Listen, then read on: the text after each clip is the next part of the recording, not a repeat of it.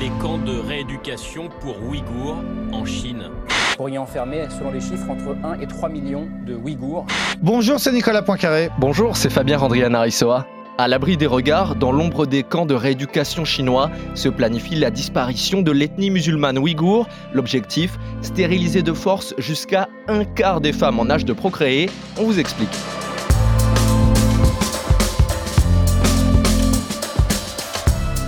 C'est écrit noir sur blanc sur les documents administratifs du Parti communiste chinois.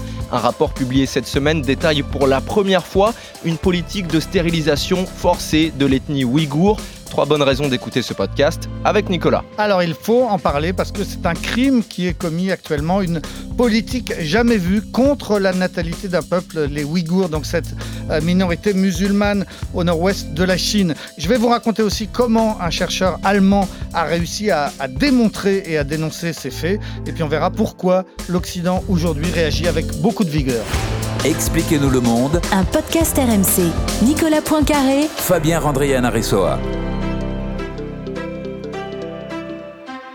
Alors déjà, on a vu émerger le sujet dans l'actualité depuis assez peu de temps. Il faut commencer par expliquer qui sont les Ouïghours? Alors, c'est une des 58 nationalités euh, reconnues officiellement en Chine. C'est donc un peuple musulman, turcophone, en tout cas qui parle une langue très proche du turc qu'on parle euh, aujourd'hui à, Istanbul, par exemple. Ils sont environ 25 millions, ce qui est peu à l'échelle euh, de la Chine. Le problème, c'est qu'ils sont de moins en moins nombreux dans leur propre région, puisque les Chinois ont réussi à faire venir un certain nombre de Han, c'est-à-dire l'ethnie majoritaire en Chine. Et au fur et à mesure des années, eh bien, les Ouïghours ont été de moins en moins nombreux chez eux. Ils sont environ aujourd'hui aujourd'hui 50%. Euh, Il faut dire aussi que c'est un peuple qui a donc un, mouvement euh, séparatiste et qui a commis parfois dans le passé des attentats assez violents, prétexte aujourd'hui à, à la répression et à l'oppression chinoise.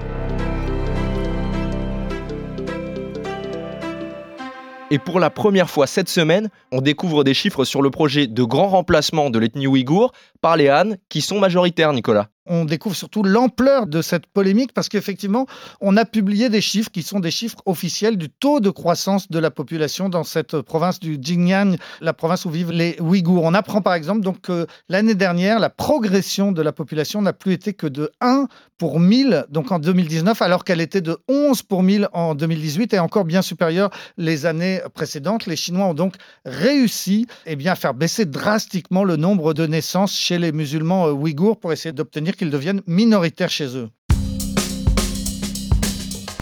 Alors, quelle méthode utilise la Chine pour mener ce projet de stérilisation? Alors, il procède avec une très grande efficacité et avec plusieurs euh, méthodes. Effectivement, une politique de stérilisation forcée et en général définitive, sous peine d'être internée, c'est-à-dire qu'on laisse le choix aux femmes d'être stérilisées ou bien de partir dans un camp de travail. Il y a aussi une large, une massive politique de contraception imposée, c'est-à-dire qu'on impose aux femmes la pose du stérilet. On a des statistiques qui montrent que dans certaines régions, 84% des femmes portent un stérilet, ce qui est énorme. La moyenne nationale en Chine, c'est à peine de 1,8%. Et puis, il y a encore une autre méthode qui, là, est très politique, très radicale. Eh bien, on sépare les époux pour qu'ils ne fassent plus d'enfants ensemble. On sépare les époux par l'enfermement dans des camps de travail, soit des maris, soit des femmes, soit parfois les deux. Et on a ainsi découvert que dans les camps de femmes, la majorité des détenus sont là eh bien, pour avoir violé la loi sur la natalité, autrement dit pour avoir fait trop d'enfants.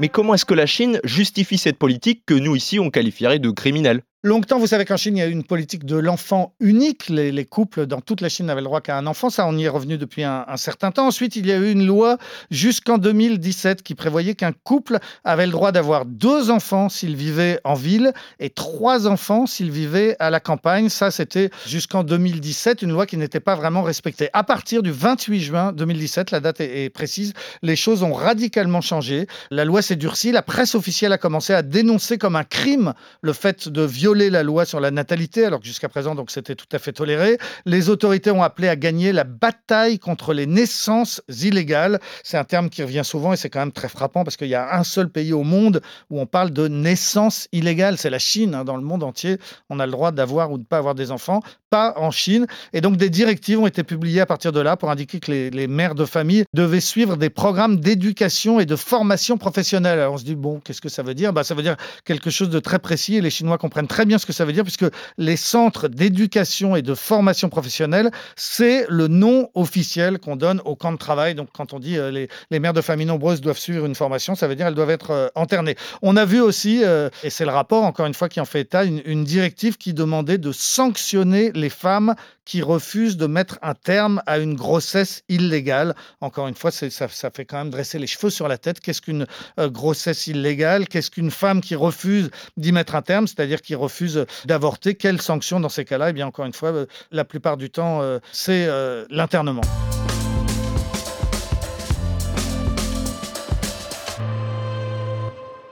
Sur la situation en Chine et en particulier dans ces goulags chinois, il est extrêmement difficile d'obtenir des informations, y compris pour les ONG sur place. Alors, comment est-ce qu'on a pu découvrir l'ampleur de cette politique de contrôle des naissances? Alors donc c'est un chercheur allemand qui est à l'origine de ces révélations qui ont eu un impact euh, mondial au début de cette semaine. Donc il s'appelle Adrien Zenz. Il est grand spécialiste des minorités chinoises en général et de la minorité ouïghour en, en particulier. Son travail a été financé et publié par une fondation américaine qui s'appelle la James Stone Foundation. Ce sont des Américains qui ne cachent pas leur engagement contre le communisme. Et donc, eh ben, c'est ce qui permet aux Chinois de dire que tout ça est orienté, que ces informations viennent des États-Unis et en particulier des anticommunistes américains. Alors, on peut le penser, sauf que, eh bien, quand on lit ce rapport qui fait une quarantaine de pages, hein, qui est pas très long, mais il est extraordinairement sourcé. C'est-à-dire qu'il n'y a pas un chiffre, pas une affirmation qui ne soit pas justifiée par un document. C'est-à-dire qu'en fait, ce, chercheur allemand, il a travaillé tout simplement sur la base des informations que les Chinois eux-mêmes publient. Ce sont des documents administratifs, euh, des documents des autorités sanitaires locales, euh, publiés par les, les, préfectures ou par les, les, ministères de la Santé, des documents qu'on ne peut pas contester, qui évoquent, par exemple, noir sur blanc, l'objectif de stériliser entre 14 et 24 des femmes en âge de procréer, ou bien on, voit des directives qui font la promotion de mesures pour contrôler les naissances avec efficacité à long terme. C'est un euphémisme bureaucratique pour dire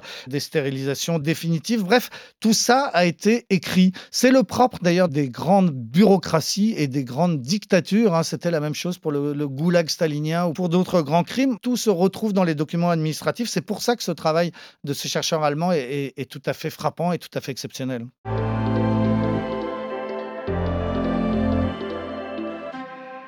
Depuis des mois, la diaspora ouïghour tente d'alerter la communauté internationale qui a finalement réagi après la publication de ce rapport, Nicolas et Washington en, premier lieu. Hein. Le chef de la diplomatie américaine, Mike Pompeo, a, aussitôt appelé le Parti communiste chinois à cesser immédiatement ces pratiques horribles. Le Sénat américain, en urgence, a voté une loi qui permet des poursuites pénales contre les responsables chinois. L'Union européenne demande qu'on envoie sur place une commission euh, d'observateurs indépendants. En tout cas, ce rapport a vraiment braqué les projecteurs sur euh, cette province et sur euh, l'oppression contre les, les Ouïghours. On, on rappelle qu'Amnesty International a comptabilisé dans la région 150 camps de travail, 150 petits goulags qui abriteraient en tout un million de personnes. Et puis, si ce rapport a eu beaucoup de bruit, c'est qu'il intervient au moment d'une autre crise exactement contraire, exactement à l'autre bout du pays. C'est ce qui se passe en ce moment à Hong Kong est entrée en vigueur une nouvelle loi qui met à bas toutes les principales libertés euh, publiques dans euh, l'ancienne colonie britannique. Vous savez que Hong Kong a été rétrocédé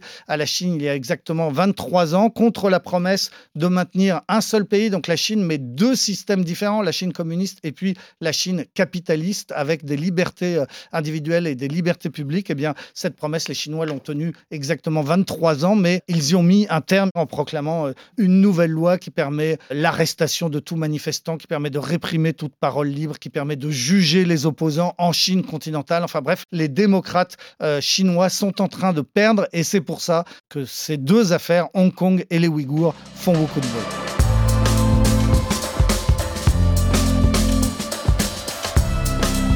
C'est la fin de ce nouvel épisode d'Expliquez-nous le monde. Si ce podcast vous a plu, abonnez-vous. Nous sommes sur toutes les plateformes de streaming, sur le site et l'application RMC.